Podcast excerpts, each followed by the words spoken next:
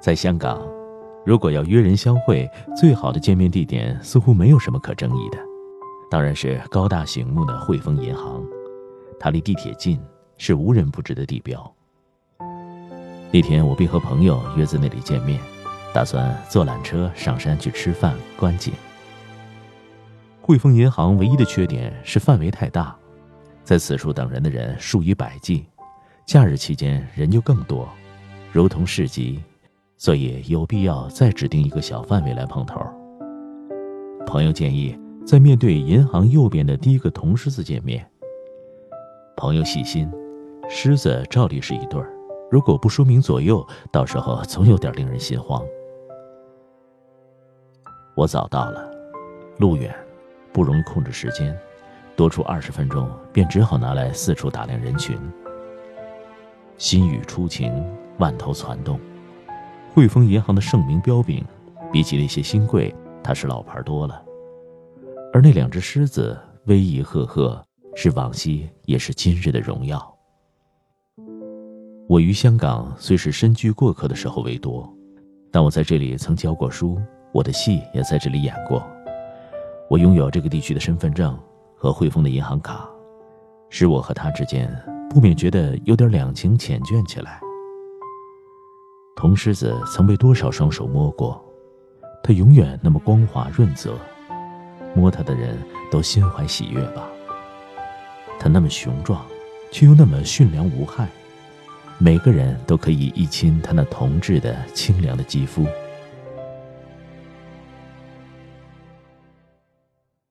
来了一对情侣，在尸身前合照后离去。来了一个小孩，被大人抱起，摸了一把尸毛，略略的笑着走了。来了一个女子，细瘦玉意，她轻轻的握了握尸腿，面无表情的走开了。我站在一旁看，想起西方中古世纪有一种带状演戏的方法，那个时代。有些野台戏的演法是让观众站在路旁，演员则站在车子上，车到定位便停下来演一段献给路边的戏迷看，然后车子开走，然后下面会再开来一车，车上的演员会提供下一回合的剧情。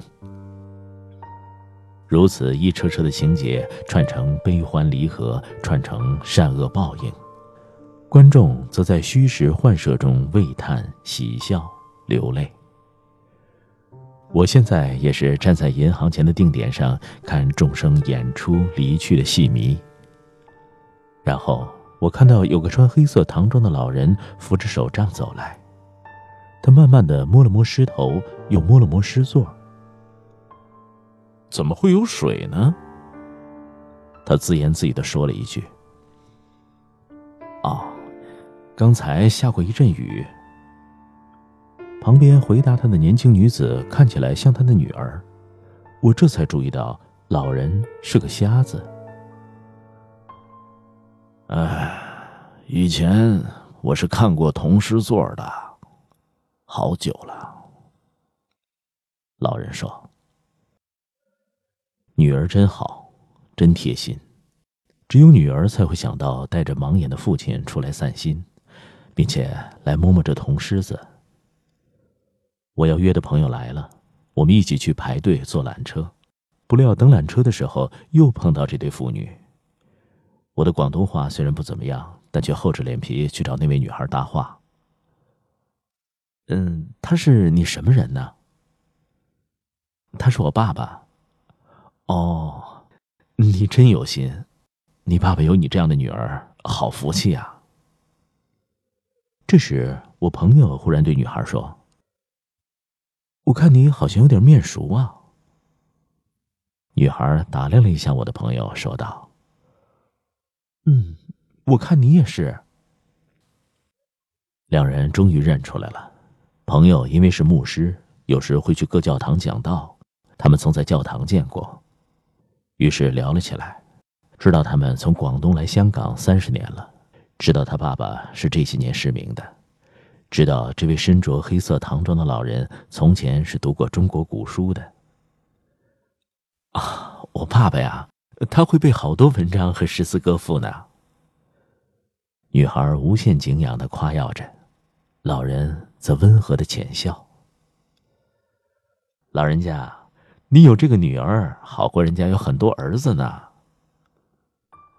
老人轻轻的微笑，用最谦逊的表情承认了他的骄傲。到太平山坐缆车，并赴山顶餐厅吃饭，一般人的目的只有一个，就是俯瞰山下千门万户和一一港湾。我不好意思问女孩：“对于失明的父亲，这一切不都是浪费了吗？”然而，在缆车上，闭上眼，我揣摩盲人的世界。车子往上攀爬的时候，其实身体也是有感觉的。下了缆车，如边的山峰自然和平地是迥然不同的。盲人与风景既不能俯望，也不能仰望。但当女儿牵着他的手徐徐前行的时候，他会知道，自己就是令人羡慕的大好风景。餐厅的人潮里，我们走失了。但我知道，午餐的好味道，它是嚼得出来的；而午后山径上的阳光，他也必然知道其好处在哪里。不属于视觉的好东西，其实也蛮多的，其中最好的一项，当然就是笑话朗朗、半肩柔发、一路搀着父亲的好女儿。下一次，我如果再去汇丰银行，我会好好摸一下那只铜狮子。我会感知触摸的世界是如何的清凉有致，感知世间曾有过多少只手，各以他们一己的体温和指纹，留下他们无言的故事。登高俯瞰，原是许多城市常见的观光项目。如果你坐进旋转餐厅吃饭，你还可以看到整个三百六十度的完全景观。但我真正置之不忘的。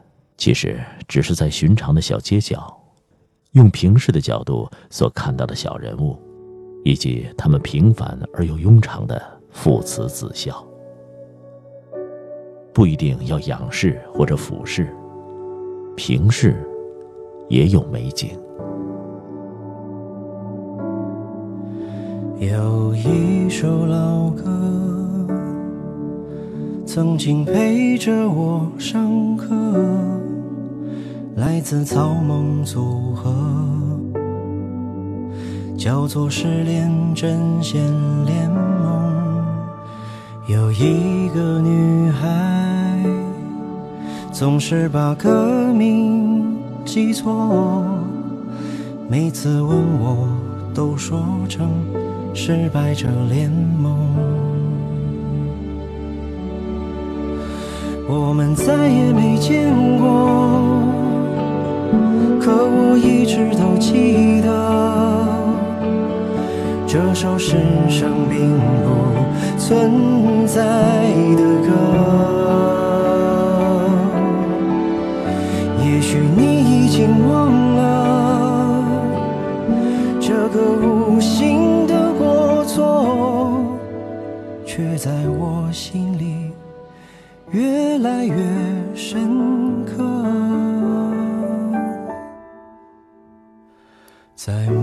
个角落，也许真的有这首歌。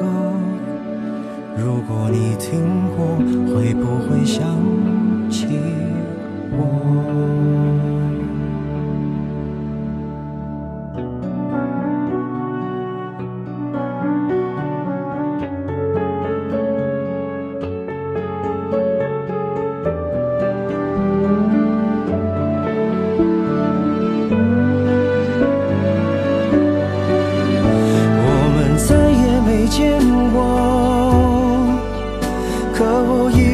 记得这首世上并不存在的歌。也许你已经忘了这个无心的过错，却在我心里越来越深。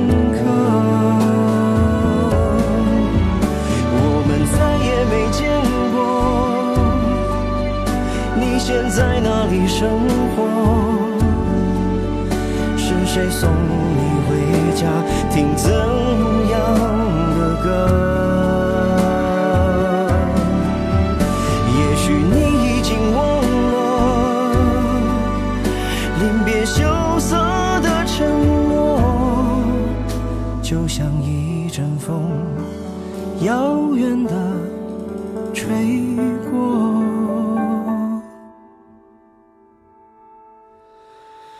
在某个角落，也许真的有这首歌。如果你听过，会不会想起我？